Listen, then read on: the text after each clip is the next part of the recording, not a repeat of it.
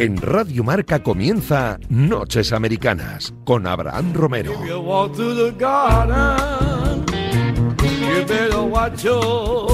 Madrugada del martes 4 de mayo, bienvenidos a un nuevo vuelo transoceánico para descubrir y analizar lo mejor del deporte americano aquí en la radio del deporte. En NBA, más cerca cada vez más de los playoffs y del play-in y más cerca también Los Ángeles Lakers de jugar esa ronda previa de la lucha por el título. Hay problemas, algunos, LeBron James que vuelve de lesión, Anthony Davis que está ya recuperándose poco a poco y un Margasol que ha jugado bien pero sigue ese debate en torno a su figura y la de Andy Drummond, pivot titular también de Los Ángeles Lakers. Además NFL donde analizaremos todo lo que ha sucedido en el draft universitario que eh, tuvo lugar durante el último fin de semana. Estarán por aquí Miki Murcia, Guille García, eh, Rubén Ideas y yo soy Abraham Romero. Ya saben, escuchan Radio Marca. Comienza un nuevo Noches Americanas.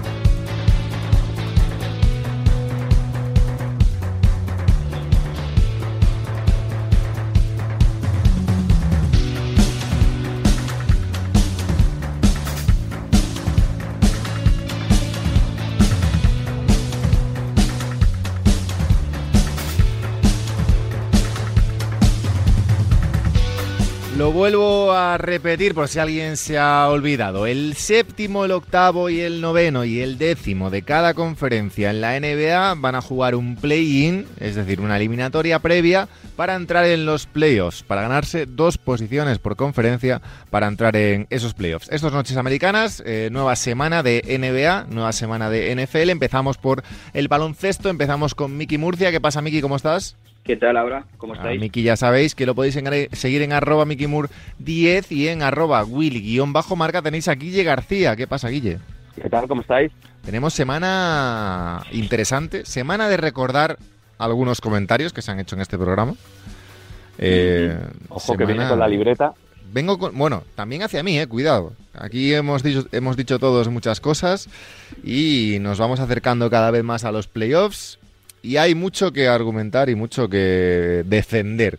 Eh, dicho esto, empezamos por el, el lío, entre comillas, esta semana los protagonistas, llevamos algunos programas sin hablar de ellos, son Los Ángeles Lakers. Eh, sobre todo, LeBron James, que, como nuestro amigo y querido Luka Doncic, ha criticado el sistema de play-in, sistema que, como he dicho, eh, otorga dos plazas entre cuatro equipos de cada conferencia a entrar en los playoffs. No entran ya desde el año pasado, no entran directamente del 1 al 8 de cada conferencia, sino que el séptimo y octavo, noveno y décimo juegan dos partidos, tres en total, pero bueno, se juegan dos plazas entre ellos a un partido para ver quién entra. Y el señor LeBron James ha dicho que, bueno, que el que haya inventado esto tiene que recapacitar, voy a decirlo así, Guille tiene, que hay que recapacitar sobre ese tema, algo que también hizo en su momento Luka Doncic, pero ambos, ambas estrellas de la NBA, me hace gracia, Guille, que se acuerdan de criticar esto.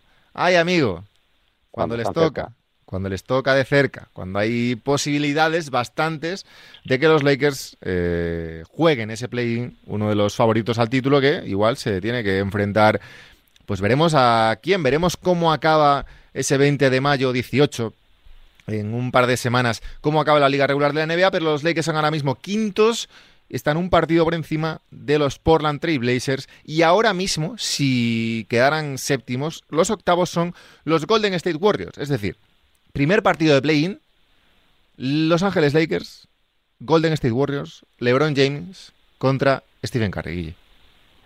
Sí, a mí me hace gracia un poco todo esto, ¿no? Eh, sobre todo porque en el caso de Doncic, es verdad que no se había pronunciado hasta, hasta ahora, pero es que en el caso de LeBron la temporada pasada todo esto del play-in le parecía una fantástica idea, que, que aumentaba la competitividad, que regalaba partidazos eh, a vida o muerte a un solo partido entre los mejores, algunos de los mejores equipos de la NBA, pero claro, este año eh, el señor LeBron James, un día o dos después de decir que también que él no va a volver al 100% eh, en su carrera ya, y ver cómo están los Lakers con dudas sobre Anthony Davis, aunque esta noche ha jugado, esta pasada madrugada ha jugado muy bien, pues de repente dice que, es que esto es un, esto no tiene sentido y que el que lo haya inventado debería ser despedido. Me hace gracia, me hace gracia porque es verle las orejas al lobo, es que es lo que tú dices, el primer partido te encuentras con Stephen Curry, es verdad que tu arsenal es, es mayor que el de los Warriors, pero tú te, tienes un día regular y Curry tiene un día de esos marcianos que, que nos está regalando en el último mes y, y, has hecho las maletas antes de tiempo.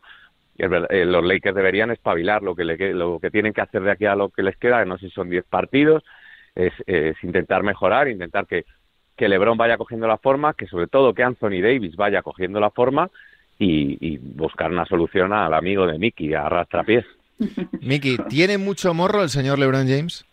Eh, tiene cierto morro, sí. Cuando ves las, cuando ves que te puede tocar a ti el, el play-in, pues de repente eh, no te parece un buen invento. Bueno, aquí lo hemos hablado. A mí como, como espectáculo y como forma de que haya un poco más emoción en los últimos partidos de la temporada, que generalmente son una concatenación de quintetos eh, random, pues que a mí que me pueden gustar, pero entiendo que al que al que se pone la NBA en las últimas semanas y tal, y pues, pues es una forma de motivar y de haber partidos competitivos. A mí me, puede gustar. Y luego, en cuanto a lo que habéis hablado de Drummond, pues bueno, pues nada que me sorprenda. Si habías visto a, a Detroit Pistons, pues te puedes imaginar un poco lo que iba a ser.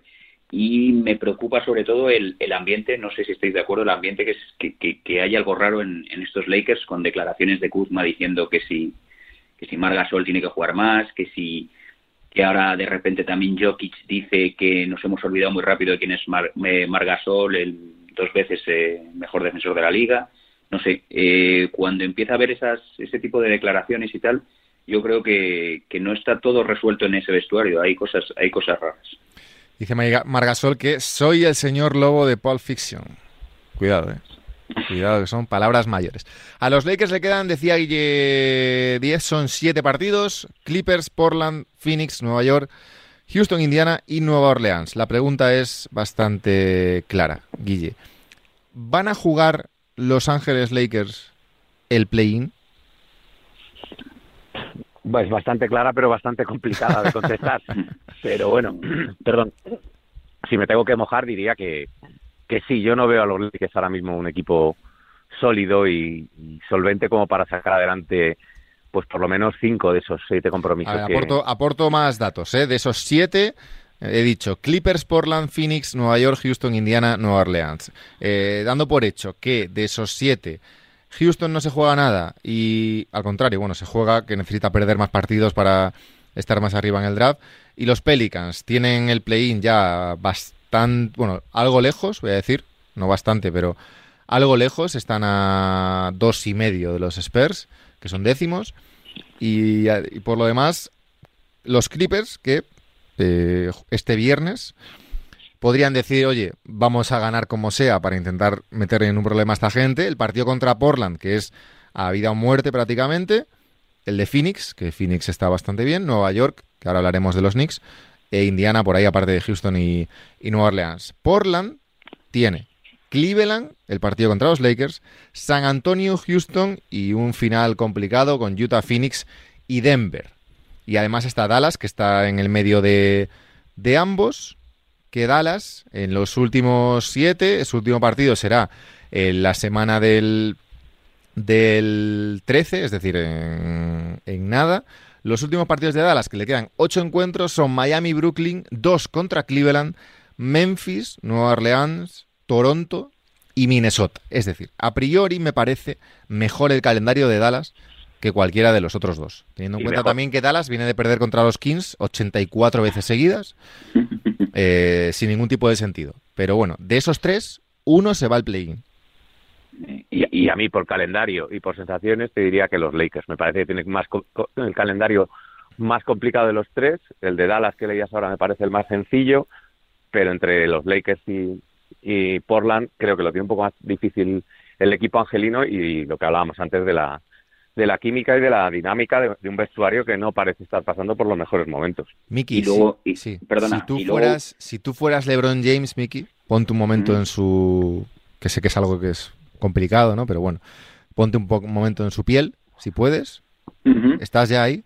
Sí, sí, cogido un libro. ¿Te gusta? ¿Te gustaría jugarte tu presencia en playoffs a un partido contra Stephen Curry? No, no me gustaría. Además es que, además es que eh, también es verdad que estos Lakers de este año ponen un circo y les crecen los enanos. Es que ahora de repente un jugador que me parece importante, que es eh, Redder, tiene 10, 14 días de protocolos de COVID. Sí, temporada, temporada acabada para él prácticamente. Sí, es que además de, de que eh, LeBron no está jugando back to backs, que jugó contra Toronto pero no jugó contra Denver, y les quedan, perdona que te vaya acordando, pues casi vamos metiendo datos, eh, les quedan tres back-to-backs. De los siete partidos, hay tres back-to-back en, eh, a eso iba. Del 7, del 7 al 8, Clippers y Portland, del 12 al 13, Nueva York y Houston, y del 15 al 16, Indiana y Nueva Orleans.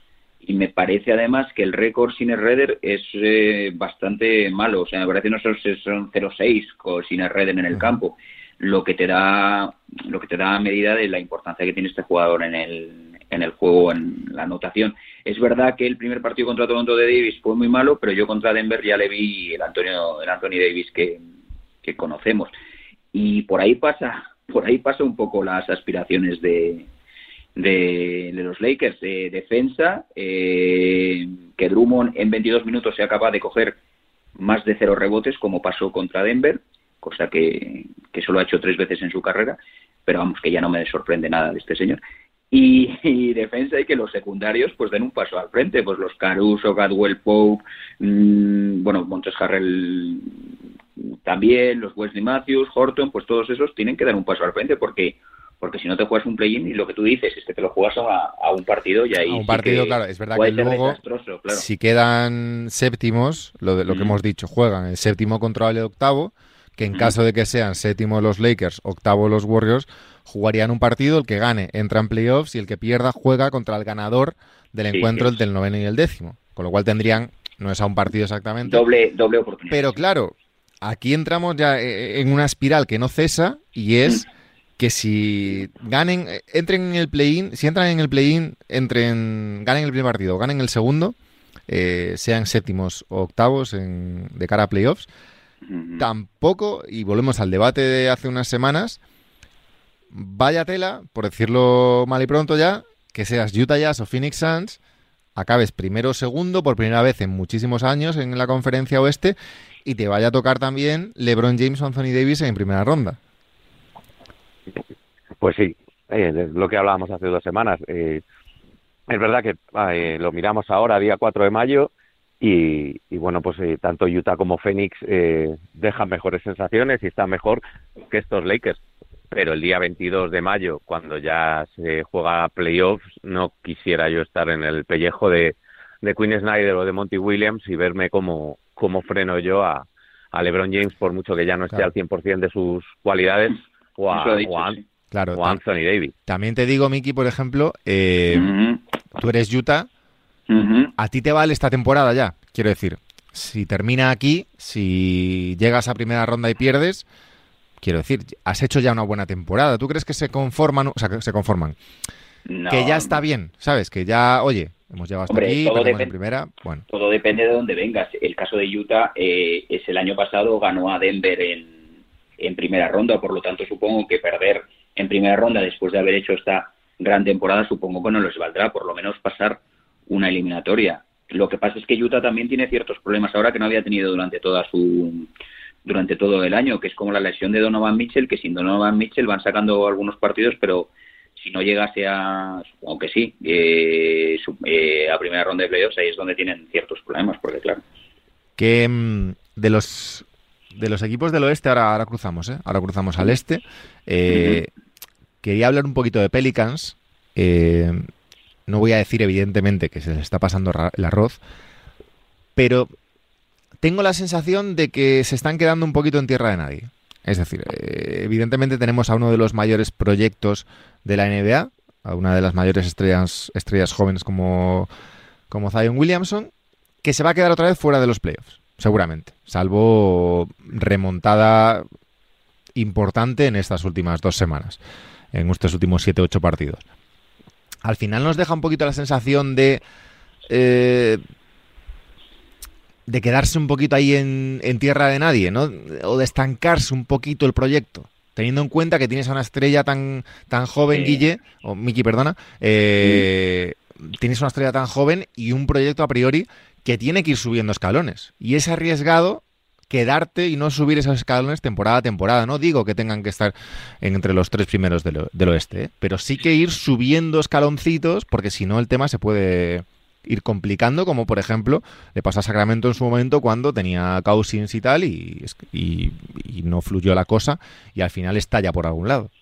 Sí, estoy de acuerdo. O sea, al final estás viendo en las estadísticas que tienes a Zion que rompe récords eh, cada noche, pues mm, eh, hace una hace una temporada con 10 partidos de 30 puntos a 70%, que no se había visto desde 1983 o tiene 35 puntos, 8 puntos, 8 asistencias eh, tirando un 80% y da la sensación de que todo eso queda un poco en saco roto y que un poco nos contradice con lo que esperábamos eh, en el inicio de la temporada. Nosotros pensábamos en el inicio de temporada que iba a ser un equipo que iba a mejorar la defensa y estos últimos partidos pues están encajando una barbaridad de puntos. También es verdad que Brandon Indran está tirando mal. Al final es, se juntan una serie de cosas que, que, no era lo que nosotros habíamos pensado. Nosotros pensábamos que entre Ingram y Sion, pues, eh, pues se tirarían del carro y que la defensa se mejoraría. Pero claro, si encajas tantos puntos, al final es un poco decepción, es un poco boost el equipo, sí.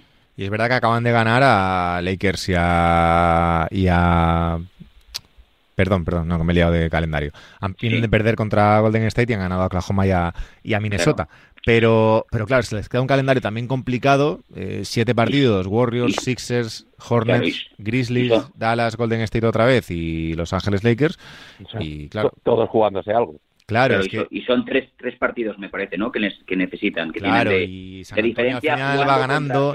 Lo bueno de San Antonio, siempre me fijo, San Antonio gana los partidos que tiene que ganar. Siempre. Siempre. Luego puede perder eh, cuatro seguidos contra, contra equipos buenos. Pero de hecho viene de perder cuatro seguidos, pero es que ha perdido contra Utah, contra Filadelfia, contra Boston y contra Miami. Pero los partidos que tiene que ganar, y sigo el ejemplo del calendario, por ejemplo, ha ganado a Washington, a San Antonio, a Detroit, ha perdido con Miami, ha ganado a Indiana, ha ganado a Phoenix, ha perdido contra Portland, ha perdido contra Toronto, pero ha ganado a Orlando y a Dallas. Quiero decir, los, los, partidos que son de su liga o contra rivales inferiores los gana. Es difícil sorprender a San Antonio. Al final van sumando partidos. Si les queda un calendario más o menos, eh, tienen Utah ahora, pero luego Sacramento, Portland, Milwaukee, Brooklyn, Nueva York y dos contra Phoenix. Calendario complicado y a ver cómo, cómo, cómo lo, lo concretan. Pero siempre acaban ganando y da igual un poco, tengo la sensación, no sé si la, tienes, la tenéis vosotros con San Antonio, que da igual un poco quién juegue. Si sale David Basel como está jugando ahora, por la lesión de, da igual. Eh, bien, y si Lonnie Walker sale al banquillo, pues da igual. O sea, es un poco como, bueno, pues vamos, pues el equipo está y ganamos, hecho. y ganamos, y ya está. O perdemos, el equipo pues está siempre, hecho. siempre competimos, es siempre. así, o sea. Siguen jugando Parker, Ginobili y Duncan, ahí. Es impresionante. La, sensación es que son un poco robóticos, como que son guerreros al servicio de Popovich y él los pone y una vez juegas tú, juegas tú otra vez juego yo, pero más o menos siempre dentro de un guion. Es impresionante. Eh, Guille, la temporada regular la temporada regular estaría muerta para ti de no haber play-in ahora mismo? Mm, sí, sí, yo me he convertido en... ¿Cómo busco eh, que te mojes? Busco el titular. Me he convertido en un, En, un gran defensor del play-in, ya lo he dicho antes, me parece una, una fórmula muy buena de mantener el interés y, la competitividad entre los propios equipos, más allá de, de equipos que luego pelean por, por perder que es la única, eh, el único aliciente que les queda, pues esta gente, por lo menos con esto, eh, metes eh, trascendencia a los partidos de aquí a final de temporada de los equipos, no solo que se juegan estar entre los ocho primeros ya, sino que tienen además el interés de buscar esa posición para jugárselo todo a una carta, a dos cartas. Yo, para mí, estaría muerta, sí, señor. Se le va, te iba a hacer la pregunta a ti también, Miki, pero es que tú, tú seguirías viendo los Pistons, eh, aunque... Bueno, a ver, claro. claro. verlos lo veríamos, yo no, yo no digo que no lo viera, pero, pero, que tenga interés. Es que ahora mismo, Miki, eh, si no existiera el play-in, los Pelicans seguramente estarían a lo mejor intentando perder partidos para bajar un par de, para subir un par de puestos en el draft. Pues y están intentando ganarlos para entrar en el play-in. Pero, pero eso lo, hemos hablado muchas veces. Ahora, ahora, a partir de esta semana veríamos rotaciones un poco extrañas. Moriría la liga regular. Claro, y bueno, y a perder que son dos días y que si puedo rascar una posición o un porcentaje de posición de draft, pues mira, es lo que me llevo, claro. Eh, porque de hecho, mira, también Chicago y, Toronto, que están un pelín lejos ya, porque eh, los Wizards están muy bien. Los Wizards son décimos del este, ya cruzo. Eh, tres de ventaja sobre Toronto y cuatro de ventaja sobre Chicago. Lo que hablábamos un poco en las últimas semanas, que iba a llegar Washington. Y cuidado, porque ahora los Celtics, es que, son séptimos, tienen un problemón importante, porque tienen que ganar o bien a Charlotte o bien a Washington en primera en ese play-in, ese primer partido de play-in o bien a Indiana, que veremos, ahora ha vuelto Sabonis y parece que, vuelven, pero eh, ¿me la voy a tener que envainar con el tema Nueva York o no? Necesito, eh, necesito datos. Yo creo que sí. Claro que sí. Claro que sí. Sí, hombre. La, la sensación es que están pasando cosas en, en la gran manzana, pero es que lo ves en los partidos, lo ves cómo celebran, lo ves cómo defienden. Pero no solamente, es que además es que es una bonita historia, es una historia romántica la de los Knicks porque está no digas eso que te monta una peli en menos que nada y en Madison bueno es que, es, que, son las cosas que nos eh, las cosas que nos atraen a los aficionados al final eh, si, si, ves un poco la, la, plantilla es un y el mismo Tibodó el mismo Tibodó venía de una etapa en, en Minnesota donde había sido muy cuestionado donde tenía ganas de demostrar que es un buen entrenador. Muchos jugadores sospechosos habituales en la plantilla de Knicks. Tú ves, tú ves ahora, quitando ya las estrellas que nos gustan, RJ Barreto y Julio Randle, tú ves defender a Alex, Alex Barks o tú ves jugar a, eh, eh, cada noche a un, al tercero porque va rotando, porque aparte de los puntos de los dos que siempre contamos con ellos, el factor X de cada noche va cambiando. Eso te está diciendo que es un equipo. Porque es verdad que, en defensa están muy bien, son la mejor defensa de la, de la, de la liga, pero en ataque, eh, nunca se ha caracterizado por tener un, ataque demasiado elaborado. Son, al final, ellos mm, buscan a Derrick Rose porque necesitan gente que se cree tiros, necesitan segunda unidad, necesitan puntos. Y son jugadores de ese perfil de sospechosos que están, que están rindiendo un nivel excepcional y a mí es lo que me gusta, claro. 12-1, 12-1 en los últimos 13 partidos. 12-1 en los últimos 13 partidos. Lo voy a repetir para, para creérmelo, porque no, sinceramente yo no me lo esperaba. Eh, yo insistía en que iban, que no iban a jugar los playoffs, o sea, que iban a jugar el play-in y no iban a pasar, cosa que es verdad que está difícil, pero no es, no es todavía descartable. todavía puede pasar, además. no es todavía descartable, pues son cuartos, tienen un, partido y medio de ventaja sobre Atlanta, que son quintos, dos partidos sobre Miami, que son sextos, y tres sobre Boston. Y el calendario final de los Knicks es Denver, Phoenix, Clippers y Lakers, todos fuera de casa. O sea que ahí, vamos, si ganan los cuatro, ya me tatúo, me tatúo Tonti Bodón el pecho. si ganan esos cuatro. Es una buena, y luego el final en casa, en el Madison, contra San Antonio, Charlotte y Boston. Eh, ese último contra Boston, yo creo que ahí se va a decidir. Eh, no sé quién entra, o sea, no sé si quién entra o no, pero sí la posición entre Boston y, Nueva York, porque Boston tiene un calendario más fácil que es Orlando, Chicago, dos contra Miami, Cleveland, Minnesota y ese final contra Nueva York. Es decir, Boston, más allá de los dos de Miami, debería ganar bien eh, cuatro como mínimo de los, de los siete el resto que le quedan debería ganar. Claro, entonces creo que ahí en ese último partido se va a decidir la posición. Ahora depende de qué haga Miami y qué haga Atlanta. Si Atlanta y Miami ganan también sus últimos partidos, eh, a ver qué pasa. Pasa que Miami. Yo si, son, si los Knicks son capaces de sacarse uno de los del oeste antes de volver al Madison, cierran su pase. Para mí, creo que cierran su pase a playoffs directos. Luego, luego ya habría que ver en qué posición, pero se, se escaparían del play-in. Eh, Miki, entre Charlotte, Indiana y Washington, ¿cómo está la cosa? ¿Qué sensaciones? Pues las sensaciones eh, es que Washington, eh, bueno, es que otra, otro, otro que tendríamos que hablar de él, o sea, de nuestro amigo Russell Westbrook. Bueno, es que claro. Es que claro, es que si ves... No quería hablar, no quería hablar si mucho. Si ves los líderes de máximos reboteadores de la liga, eh, ves pivots eh, a la pivots, pivot, pivot a la pivot y de repente te aparece Russell Westbrook, es que es, un auténtico espectáculo y me alegro porque también es un poco la revancha, o sea, la revancha de haber sido un poco de ninguneado, de, de haber, y a mí esos jugadores que tienen amor propio y que, oye, que yo sigo valiendo para esto y lo voy a demostrar, me parece, me parece tremendo. Y hace un dúo bastante bueno con Bradley Bill. Bradley Bill es un jugador muy inteligente cuando le ves jugar. O sea, que no, no necesita el ego, no necesita la edad, que, que, Westbrook tenga la, la, bola. Es un equipo que a mí me gusta mucho. Eh, Guille.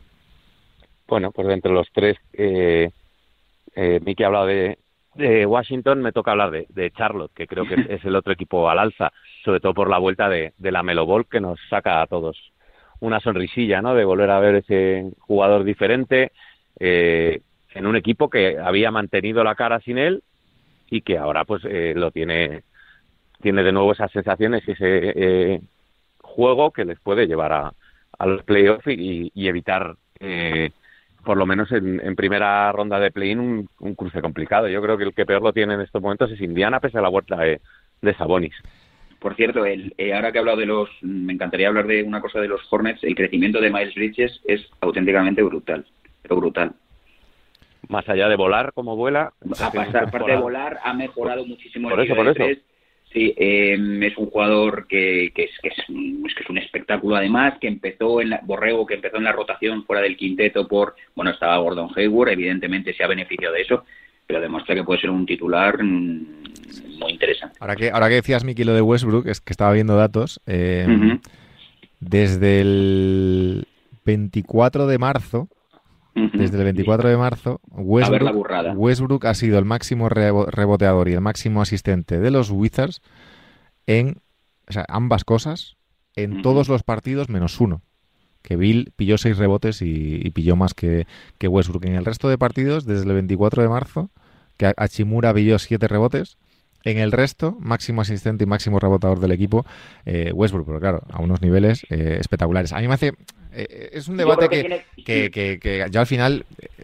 Ya... Tiene mucho que ver, yo también creo, el entrenador, ¿eh? eh Scott Brooks, ¿eh? Sí, y que ya lo tuvo, que ya lo tuvo en Oklahoma eh, y tal. Es, es. Y yo creo que sabe lidiar bastante con su, con ay, su ay, actitud. Ay, la, Pero ahí, esencia, la esencia sí. de Westbrook no se la coarta, no quiere a que mí, sea otro tipo de jugador. A mí me es un debate que ya hemos tenido mucho. Yo no, no voy a, a decir ahora que no que no era, o sea, yo es un jugador que me ha gustado, que me gusta muchísimo, me ha gustado muchísimo. Eh, creo que, y leía antes un artículo, por ejemplo, de ESPN, justo antes de entrar al programa, uh -huh. que venía a decir que el problema de Westbrook no era Westbrook, sino que éramos nosotros. En el sentido de eh, qué problema hay en que este tío haga triples dobles. Que parece que cada vez que hace un triple doble y Washington gana, eh, nos molesta, a mí no, pero bueno, en, me incluyo en el, en el aficionado medio, eh, nos molesta que el tío haga triples dobles. Y el artículo venía a decir como, oigan, Washington está ganando. Westbrook está jugando bien y está haciendo triples dobles. Es que igual el problema no es Russell Westbrook, es que igual el problema somos nosotros. Que nos molesta por lo que sea que este tío haga triples dobles. No, yo lo que creo que es que el problema... Otra cosa es que en otro momento claro, haya jugado mal, ¿eh? Ojo, yo, ojo, Claro, yo creo que el hype que nos, que nos hace en temporada regular Westbrook luego no se compensa con ciertos momentos en playoffs y entonces mm, es un poco la, la, frustración de decir con, los, con lo bueno que eres, ¿Cómo puedes estar haciendo esto? Pero qué, claro, pero vale, pero con lo bueno que eres, eh, me refiero, ¿qué problema hay con los triples dobles? No, no, ninguno, pero ninguno. Que, por ejemplo, la, la, eliminatoria contra Dallas se me viene a, perdón, contra Utah se me viene a la cabeza, pues Westbrook tomando decisiones malas, tomando tiros eh, demasiado rápidos, pues claro, al final mm, la gente es normal atender a pensar a, infravalorar el triple doble cuando en el momento que te estás jugando lo mollar de la temporada, pues haces... Mmm... Que sí, pero al final es, es, o sea, esta racha de triples dobles, por ejemplo, tan brutales, de 20, sí, de 20 bueno, no sé cuántas asistencias, el, de, el, de... el, último mes habrá, te lo digo, 28 puntos, 15,5 rebotes claro. y 16,5... ¿Y, y, ¿Y, qué ha pasado en el último mes con Washington? Es que estoy viendo por aquí. Eh, son una, bueno, 3, 6, 9, 12... 13, son 13, 13 victorias y 3 derrotas desde el 8 de abril. Uh -huh.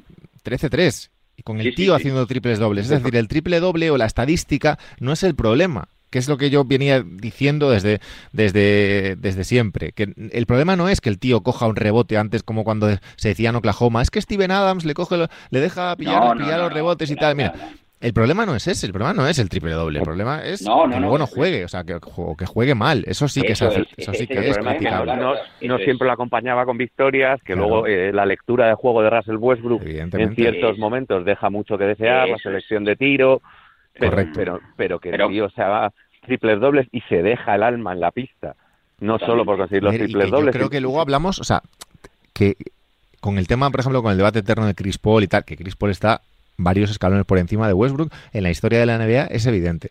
Eh, pero lo hablábamos de hecho hace un par de semanas, se recordará más a Westbrook el triple doble, lo que Pues, sea. pero, pero- pero- Pero- por supuesto, se Pero da no, yo creo que no podemos decir que no tiene lectura de juego, que no tiene tal, un tío que reparte No. 24 asistencias en un partido. Totalmente, totalmente. Si es que es el, es el sus... mm, mm, mm, Puede ser 170 otras cosas, ¿eh? Sí, 178 triple doble, no, no sé si ni decirlo en, en...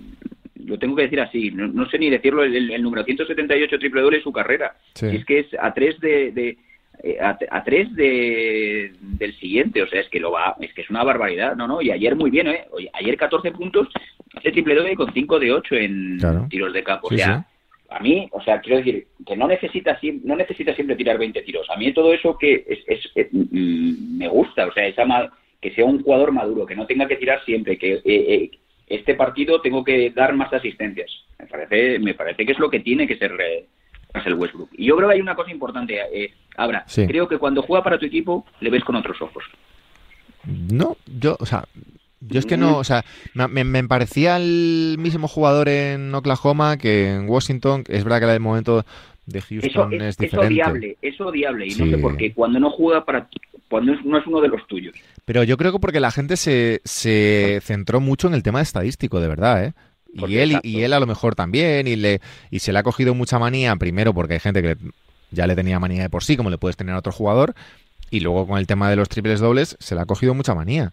Pero porque, porque se... O sea, ¿por qué cuando alguien hace un triple doble No, y hace un sé. buen partido, que alguien No que no sé. sea Westbrook es un partidazo, y cuando lo hace Westbrook, no, es que lo ha buscado. Pues lo ha Hombre, buscado y la- claro. lo han facilitado. Pero es que si, si buscara triples dobles, la mayoría de los partidos de Westbrook serían eh, 40 puntos, 10 rebotes, 10 asistencias. Pero ¿cuál es el problema de terminar un partido con un triple doble Claro. en tu hoja estadística y encima ganar? O sea, es que no veo cuál. Pero, dónde pero sale ¿qué el- es lo que dice, pero Guille, es lo que dice Abra, es que Claro, no sé claro. por qué hay jugadores que, que se les eh, eh, que eso les eleva a los altares y a Westbrook como que le denosta un poco, Claro. no sé. Que sí, que sí. Totalmente. Y, y que lo siga consiguiendo, pero cualquier triple doble que hace Ujú. Luka Doncic, por ejemplo, y que son bien conseguidos y se, lo que decís, se loa, se, se le pone como, como algo extraordinario y cuando lo hace este señor, que, que lleva más que nadie esta temporada en la NBA, que está a, a tres, has dicho, de Oscar Robertson, creo que son, que puede quedarse en cero puntos, cero rebotes y cero asistencias en los partidos que le quedan temporada regular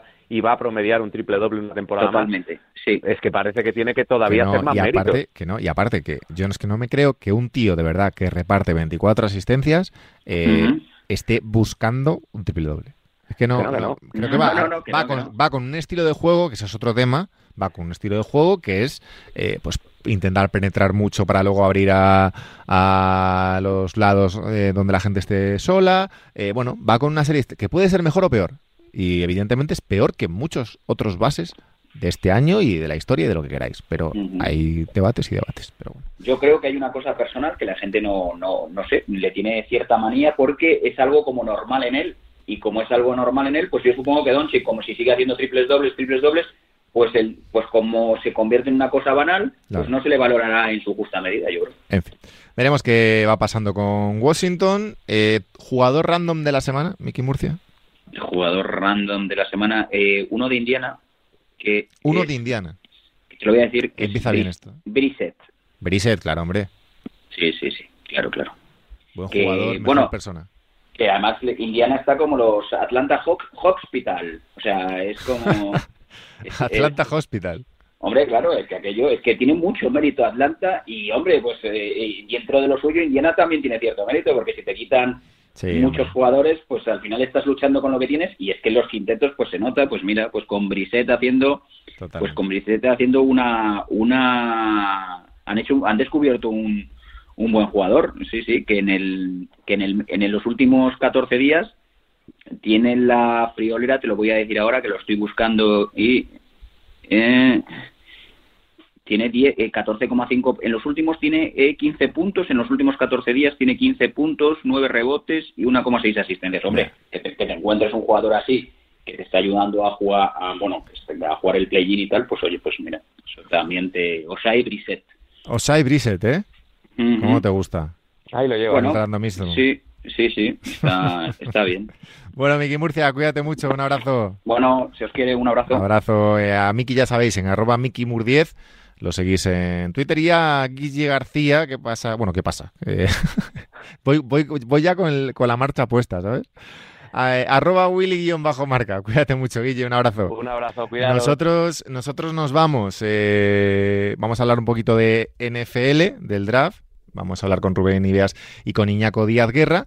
Y eh, la semana que viene, madrugada del martes al miércoles, un nuevo, una parte, nueva parte de NBA aquí en Noches Americanas. Vamos con la NFL.